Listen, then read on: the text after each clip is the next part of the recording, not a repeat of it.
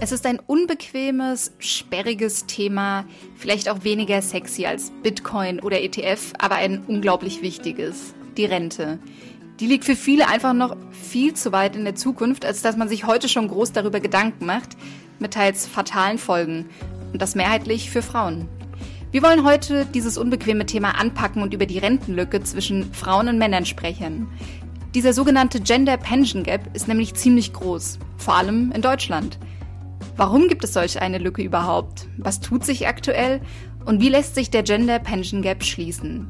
Darüber sprechen wir in dieser Folge mit einer absoluten Expertin auf dem Gebiet, der Professorin Alexandra Niesen-Rünzi, die an der Universität Mannheim zu dem Thema geschlechtsspezifische Ungleichheiten an den Finanzmärkten forscht. Und damit herzlich willkommen zu unserer siebten Folge des FAZ-Podcasts Finanzen und Immobilien. Ich heiße Antonia Mannweiler. Und ich bin Inken Schönauer. Schön, dass Sie dabei sind, an diesem Dienstag, den 27. April. Ja, Inken, ich freue mich sehr darüber, dass wir diese Folge heute machen, auch weil das Thema in meinem privaten Umfeld anfängt, eine immer größere Rolle zu spielen. Unsere Zuhörer wissen ja, dass wir einen Podcast für alle machen. Heute schauen wir aber mal genauer auf die Finanzplanung von Frauen. Ja, das ist auch wirklich wichtig, heißt aber nicht, dass jetzt alle Männer direkt abschalten sollten und auch ehrlich gesagt gar nicht dürfen, denn wenn die Frauen später mal viel zu wenig Rente haben, dann betrifft das die Männer natürlich gleichermaßen und es gehört dann schon auch dazu, dass man sich gemeinsam vielleicht um dieses Thema ein bisschen kümmert. Also lieber alle dabei bleiben heute. Genau, also eine Folge, die für alle gleichermaßen wichtig ist. Genau so ist das. Antonia, dann lass uns doch mal ganz von vorne anfangen. Kannst du uns mal ganz kurz erklären, wie dieser Gender Pension Gap, was das eigentlich ist? Man hört ja ständig von diesem Gender Wage Gap. Ja, ja, ein bisschen umständlich formuliert, aber korrekt ähm, ist der Gender Pension Gap die prozentuale Differenz der durchschnittlichen Alterseinkommen von Frauen zu den durchschnittlichen Rentenansprüchen der Männer. 2019 lag sie in Deutschland laut der OECD bei 46 Prozent. Das heißt also, dass Frauen 46 Prozent weniger Alterssicherungseinkommen oder Rente erhalten haben als Männer. Boah, das überrascht mich jetzt aber schon. 46 Prozent. Da hätte ich jetzt irgendwie gedacht, dass wir mhm. äh, heutzutage da echt schon an einem bisschen anderem äh, Punkt sind. Das ist echt eine Menge. Ja, allerdings. Also mich hat das damals auch bei der Recherche sehr gewundert. Und das ist auch im internationalen Vergleich tatsächlich ziemlich hoch, denn der Durchschnitt der Industrieletterorganisation OECD liegt bei 27 Prozent. Und warum das so ist, das wollen wir unter anderem mit der Professorin Alexandra Niesen-Rünzi erklären, die heute unser Gast ist. Ja, hallo Frau Niesen-Rünzi, schön, dass Sie heute bei uns sind. Hallo, ich freue mich sehr, auch heute dabei zu sein. Fangen wir doch direkt mal von vorne an. Was sind die Gründe für den großen Unterschied zwischen Frauen und Männern und was sie später mal im Alter erhalten, also für den Gender Pension Gap? Da gibt es ähm, zwei Hauptgründe. Den einen, der ist, denke ich, den meisten bekannt, ist der sogenannte Gender Pay Gap. Frauen verdienen weniger als Männer im Laufe ihrer Erwerbstätigkeit und das führt natürlich dann zwangsläufig im Alter zu einem sogenannten Gender Pension Gap, dass ich dann natürlich im Alter auch weniger zur Verfügung habe. Und der zweite Hauptgrund ist der sogenannte Gender Investment Gap. Das bedeutet, dass Frauen, selbst wenn sie ähnliche Sparquoten haben wie Männer, und das findet man empirisch, ihr Geld anders anlegen, nämlich vor allen Dingen risikoärmer und äh, nicht am Aktienmarkt. Und das gerade über eine lange Zeitspanne führt natürlich dann auch im Alter zu einem unterschiedlichen Vermögen, auf das man dann zugreifen kann. Können Sie mal erzählen oder mal darlegen, um welche Frauengruppe es dabei geht? Also von welchen Frauen wir da sprechen, die besonders dann später davon ähm, ja, beeinträchtigt sind und dann ja im wahrsten Sinne des Wortes ja auch das Nachsehen haben? Also es sind zunächst einmal im Durchschnitt alle Frauen, aber es gibt äh, tatsächlich eine Gruppe von Frauen, die ganz besonders betroffen äh, ist und das sind die Mütter. Also das äh, haben wir beispielsweise in unserer Studie zum Gender Pension Gap gesehen, dass der zunächst mal gar nicht so ausgeprägt ist er existiert, dadurch, dass Frauen in verschiedenen Berufen arbeiten, die tendenziell schlechter bezahlt sind und so weiter, aber er ist nicht so stark ausgeprägt. Die Schere geht richtig auf ungefähr in einem Alter von 35 und das ist der Zeitpunkt, wo die meisten ähm, eine Familie gründen oder gerade gegründet haben. Und das hat für viele Frauen ähm, erhebliche Konsequenzen auch für ähm, das äh, Vermögen oder eben das Geld, was sie im Alter zur Verfügung haben, weil es zumindest in Deutschland ja immer noch so ist, dass ähm, Frauen stärker ihr Berufsleben an die Familiengründung anpassen als Männer. Wenn Sie sagen Mütter, dann muss man ja sagen, das ist jetzt wirklich keine kleine Gruppe in der Gesellschaft. Ne? Also würden Sie sagen, dass man da wirklich in eine, ja, ich würde es fast nennen, vielleicht Rentenkatastrophe dann eintritt oder dass wir die vor uns haben, wenn wir eine solche große Gruppe an Müttern haben, die dieses Damoklesschwert über sich schweben hat? Äh, das würde ich definitiv so sehen und der Staat hat das ja auch erkannt. Also es ist ja schon auch so, dass Mütter für jedes Kind, das sie bekommen, das wird ja bei der Rente später berücksichtigt. Ähm, nichtsdestotrotz äh, gibt es immer noch diesen gewaltigen Unterschied. Und ähm, ja, der liegt vor allem eben daran, dass Mütter ihre Arbeitszeit reduzieren. Ich glaube oftmals eigentlich mit der Idee, dass das nur temporär passiert aber ähm, dann wird es doch immer länger und dann kommt wahrscheinlich oder äh, häufiger kommt dann auch noch ein Kind. Und so zieht sich die Zeit der reduzierten Erwerbstätigkeit oder sogar der Erwerbslosigkeit immer länger hin. Und die Folgen davon, glaube ich, dass die häufig unterschätzt werden.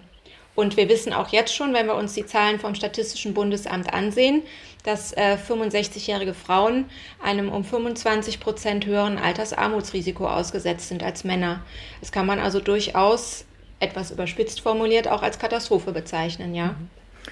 Gründe für die Erwerbsunterbrechung, das hatten Sie ja gerade angesprochen, liegen ja auch oft in der Familienplanung. Kann man sagen, dass mehr Frauen arbeiten gehen würden, wenn es bessere Betreuungsangebote gäbe? Oder gibt es einfach mehr Frauen, die vielleicht bewusst zu Hause bleiben wollen und sich zum Beispiel um die Erziehung kümmern wollen?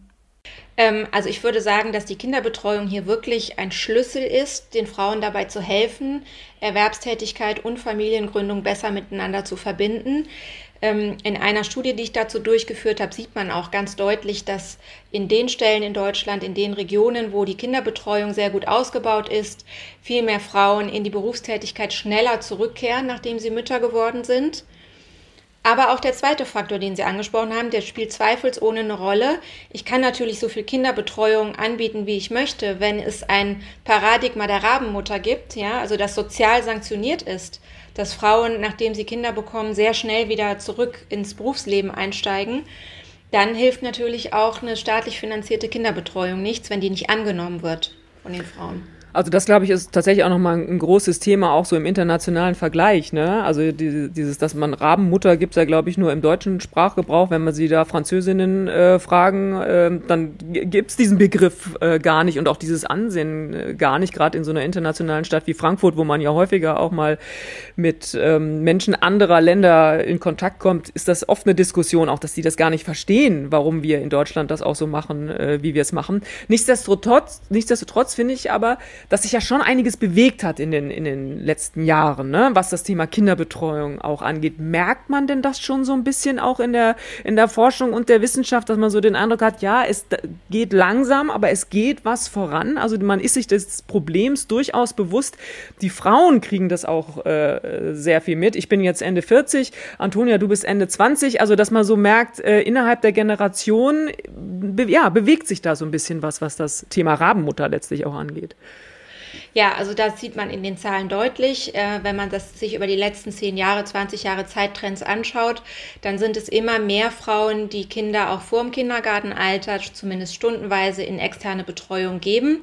Das beobachtet man und ähm, ja, sozialer Wandel geht immer langsam. Also soziale Normen werden über Generationen weitergegeben und die ändern sich seltenst von heute auf morgen. Also man sieht, dass es sich langsam verändert, ähm, aber es dauert, denke ich, noch eine ganze Weile, bis wir da auch mit unseren europäischen Nachbarn vergleichbar sind.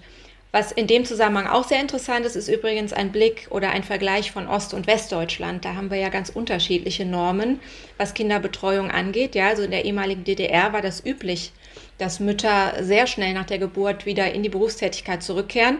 Und das sieht man auch in der Inanspruchnahme von Kinderbetreuung. Ähm, da gibt es ganz große Unterschiede zwischen Ost- und Westdeutschland und äh, Westdeutschland hinkt da noch sehr hinterher im Vergleich zu Ostdeutschland. Hm. Und weil Sie das eben schon genannt haben, auch das europäische Ausland, wie ist denn so der OECD-Vergleich? Da führt ja Deutschland äh, die traurige Spitze an mit dieser größten geschlechtsabhängigen Rentenlücke. Also können Sie das mal in so Perspektive setzen, wie das so in anderen Ländern läuft? Also woran sich ja immer alle orientieren, das sind die skandinavischen Länder. Die äh, stehen ganz vorne in der Gleichstellung, in der auch de facto Gleichstellung von Mann und Frau im Berufsleben. Dort ist es sehr viel üblicher, auch dass Väter in ähm, Elternzeit gehen, wenn ein Kind auf die Welt gekommen ist. Und da sind diese ganzen Gaps äh, wesentlich kleiner, von denen ich eben gesprochen habe. Ähm, das ist aber eben auch etwas, was dort schon länger einfach im Gange ist, dieser gesellschaftliche Wandel, als jetzt äh, im Vergleich zum Beispiel ähm, zu Deutschland. Aber dahin wird immer gerne geschaut, wenn es um diese Fragestellungen geht, wo wird, wie wird es denn woanders gemacht, dann sind das eigentlich immer die Beispielländer, auf die man da schaut. Das war ja, Norwegen war ja zum Beispiel auch das erste Land, was eine Quote eingeführt hat, um weiter die Gleichstellung von Mann und Frau ähm, zu fördern. Und da wird dann immer so ein bisschen ähm, vergleichend hingeschaut. Und trotz der noch immer großen Lücke in Deutschland hat sich ja auch schon eine Menge getan bei dem Thema. Die Rentenlücke zwischen Frauen und Männern hat sich in Deutschland im Zeitraum vom 1992 bis 2019 um 20 Prozentpunkte verringert, von 69 auf 49 Prozent. Das ist ja doch schon ein ganz positiver Trend. Was hat sich da genau getan in den vergangenen Jahren? Also ich glaube, was man heute wirklich seltener beobachtet, ist, dass Frauen, wenn sie Familien gründen, komplett aus dem Erwerbsleben aussteigen. Das war früher ja noch häufiger der Fall, dass man wirklich die klassische Hausfrau hatte und die Rollenteilung so war, dass der Mann das Geld verdient und die Frau zu Hause bleibt. Das ist heutzutage auch aus ökonomischen Gesichtspunkten in vielen Fällen gar nicht mehr möglich, dass man auf ein Gehalt komplett verzichtet. Also da kommt schon ein bisschen mehr ähm, Erwerbstätigkeit mit ins Spiel. Aber das große Thema, was wir eben heutzutage haben, ist das Thema Teilzeit. Manche nennen ja auch Teilzeitfalle. Ähm, dass zwar die Erwerbstätigkeit nicht völlig aufgegeben wird, aber dass viele Frauen ähm, reduzieren und nie mehr wieder zurück in die Vollzeitbeschäftigung gehen. Aber es ist natürlich auch tatsächlich, wir haben den gesellschaftlichen Wandel ja schon angesprochen, der sehr langsam geht. Ich meine, das Dilemma ist in Deutschland auch einfach da, ne? Also selbst wenn die Frauen heute sagen würden, Mensch, ich würde gar nicht so gerne in Teilzeit gehen, ich würde auch, also ich mag meinen Beruf vielleicht auch und würde gerne in den halt äh, auch voll zurückgehen. Es gibt die Möglichkeiten praktisch dazu, ja sehr oft gar nicht. Und irgendeiner muss sich halt im Zweifel auch um die Kinder kümmern. Also das ist natürlich schon auch ein Dilemma, sag ich mal, in dem sich die deutsche Frau befindet, ne? Oder? Genau, genau. Also das hat man ja jetzt auch nochmal sehr schön in den Umfragen gesehen, ähm, die jetzt während der Pandemie gemacht wurden, dass es dann wiederum die Frauen waren, die ihre Arbeitszeit stärker reduziert haben, äh, sich mehr gekümmert haben, sei es jetzt um Kinder oder auch um pflegebedürftige Angehörige. Also traditionell die Care Work ist äh, immer das, was dann äh, überproportional den Frauen zufällt. Und da gibt es ja auch jetzt schon äh, sehr äh, für die Frauen schlechte Prognosen, was die Corona-Pandemie bedeutet, wie die uns wieder zurückwirft, auch äh, eigentlich in diesen Trends, dass Frauen mehr wieder im Berufsleben teilnehmen und ähm, die Arbeit zu Hause heftig geteilt wird. Das finde ich ja interessant mit, der, mit dem Hinweis auf Corona. Man würde jetzt denken, also es fühlt uns, es fühlt sich für alle total lange an, aber wir sind, Gott sei Dank, ist es erst ein Jahr, würde man denken, im Zeitstrahl des Lebens ist es doch vergleichsweise kurz. Aber trotzdem hat schon dieses eine Jahr praktisch hat man schon Sorge, dass man wieder auf ein Niveau zurückfällt und eine Entwicklung zusammen äh, zurückfällt, die die Gesellschaft dann insgesamt auch wieder total stark beeinflussen wird. Das finde ich tatsächlich äh, total interessant, aber auch wirklich bedenklich, ne? dass es dann nur ein paar Monate mhm. braucht, um wieder so eine, ja, in so alte Schemata praktisch wieder zurückzufallen. Das ist ja, ja besorgniserregend. Also solange es diese sozialen Normen gibt, dass man eigentlich der Überzeugung ist, die Frau ist dafür zuständig, das kommt natürlich in Krisenzeiten dann besonders stark wieder zum Vorschein und löst dann wahrscheinlich auch so ein bisschen reflexartig diese traditionelle Rollenverteilung wieder aus. Äh, wenn man sieht, jetzt befinden wir uns gerade alle in einer Krise, jetzt muss aber das irgendwie laufen zu Hause, dann sind es eben dann doch wieder die Frauen, die sich bereit erklären, äh, den entsprechenden überproportionalen Anteil zu leisten. Was ja irgendwie auch verrückt ist, weil wenn man sich vorstellt, dass auch die Männer jetzt ja den ganzen Tag im Homeoffice sitzen und eben nicht mehr ins Büro gehen, könnte man ja eigentlich auch umgekehrt erwarten, dass sie mehr dieser Care-Arbeit eigentlich übernehmen würden. Und tatsächlich ist dann das Umgekehrte der Fall. Also das ist irgendwie. Für, für den speziellen Fall, dass beide im Homeoffice sind, kann man das sagen. Grundsätzlich gibt es natürlich auch immer noch die äh, Beobachtung, dass Männer, also wenn wir jetzt einen Haushalt anschauen, ist es häufig ja der Mann, der mehr verdient als die Frau. Das heißt, auch aus ökonomischen Gesichtspunkten macht es in vielen Fällen Sinn, dass die Frau reduziert, wenn man sagt, wir wollen eben möglichst viel Einkommen erhalten. Ähm, also das ist ein ganz schwierig zu lösendes Problem, auch aus meiner Sicht. Ähm, nur aus Gleichstellungsaspekten zu sagen, wir verzichten jetzt auf das Extragehalt, äh, was vom Mann eben in den meisten Fällen kommt, ist natürlich auch schwierig. Ja? Also ich kann auch verstehen, dass mhm. das sehr viel naheliegender ist für die meisten zu sagen, dann reduziert eben die Frau. Und fast ein Teufelskreis. Also das verstärkt sich ja gegenseitig. Ja. Äh, apropos Mann oder apropos Männer, wie bewusst ist denn eigentlich den Männern dieses Problem? Sie haben das ja eben schon gesagt, klar, aus ökonomischen Gesichtspunkten äh, stecken die Frauen dann oft zurück, die Männer äh, verdienen dann meistens oder sehr oft äh, sehr viel mehr. Aber in the long run muss man ja sagen, wenn die Frau dann auch bei den Rentenansprüchen schlechter aussieht und wir unterstellen mal den positiven Fall, dass die Ehe hält bis ins, ins äh, Rentenalter hinein, dann muss ja im Zweifel auch der, Man, der Mann in der, in der Rentenphase praktisch mehr für seine Frau sorgen, damit man das äh, Niveau vielleicht auch halten kann. Wie bewusst ist Männern denn dieses Problem eigentlich? Also ich würde hoffen, dass es den Männern bewusster geworden ist, weil es eben ja auch jetzt sehr viel äh, eine öffentliche Debatte darüber gibt. Ähm, auch die Männer können natürlich die ökonomischen Abwägungen in dem Sinne nicht ändern. Also ich will noch eine Sache ansprechen, das Ehegattensplitting. Auch das führt ja dazu, dass es eben in vielen Haushalten vorteilhafter ist, wenn der Mann in Vollzeit arbeiten bleibt. Und es gibt ja jetzt auch eben Bestrebungen, dass man sagt, ähm, für den Fall einer Scheidung oder eben auch vor, dass der Mann in die Rentenkasse der Frau mit einzahlt, um das ein bisschen auszugleichen. Also ich glaube schon, dass das Männern auch bewusst ist, aber es ist eben sehr schwer äh, unter den aktuellen Rahmenbedingungen ähm, das für beide ähm, abzuändern. Mhm. Ich meine, das wird ja auch immer wieder kritisiert, auch bei dieser Berechnung der Gender Pension Gap, dass das Renteneinkommen von Männern und Frauen im gemeinsamen Haushalt nicht einkalkuliert wird, weswegen verheiratete Frauen besonders schlecht wegkommen und jetzt Geschiedene zum Beispiel schon etwas besser. Teilen Sie diese Kritik? Also mir ist es eigentlich immer recht, wenn wir in unserer Gesellschaft äh, Individuen betrachten und nicht Haushalte, denn das sind ja private Entscheidungen. Möchte ich heiraten, möchte ich nicht heiraten? Möchte ich jetzt jemanden als Staat schlechter stellen, der sich entscheidet, ich gehe aber nicht den Bund der Ehe ein? Das sind alles Fragen, die für mich im privaten Raum liegen. Wir kennen auch alle die Scheidungsraten äh, der letzten Dekade. Eine Ehe ist einfach nicht mehr das Versorgermodell, was es vielleicht in den 50er, 60er Jahren war. Ähm, und deswegen ähm, finde ich diese ganze Betrachtung auf Haushaltsebene, wenn wir über Altersarmut und Altersvorsorge sprechen, nicht besonders zielführend. Man könnte ja jetzt auch einfach sagen, äh, man würde das Thema Kindererziehung, ich sag mal in Anführungsstrichen, mehr vergüten. Man würde noch mehr von staatlicher Seite auch einfach sagen, in dem Augenblick, in dem äh, Frauen vor allem die Kinder weitestgehend erziehen und sich dafür äh, einsetzen, man würde da einfach, ja, wie so ein Gehalt draufsetzen. Wäre das nicht möglich?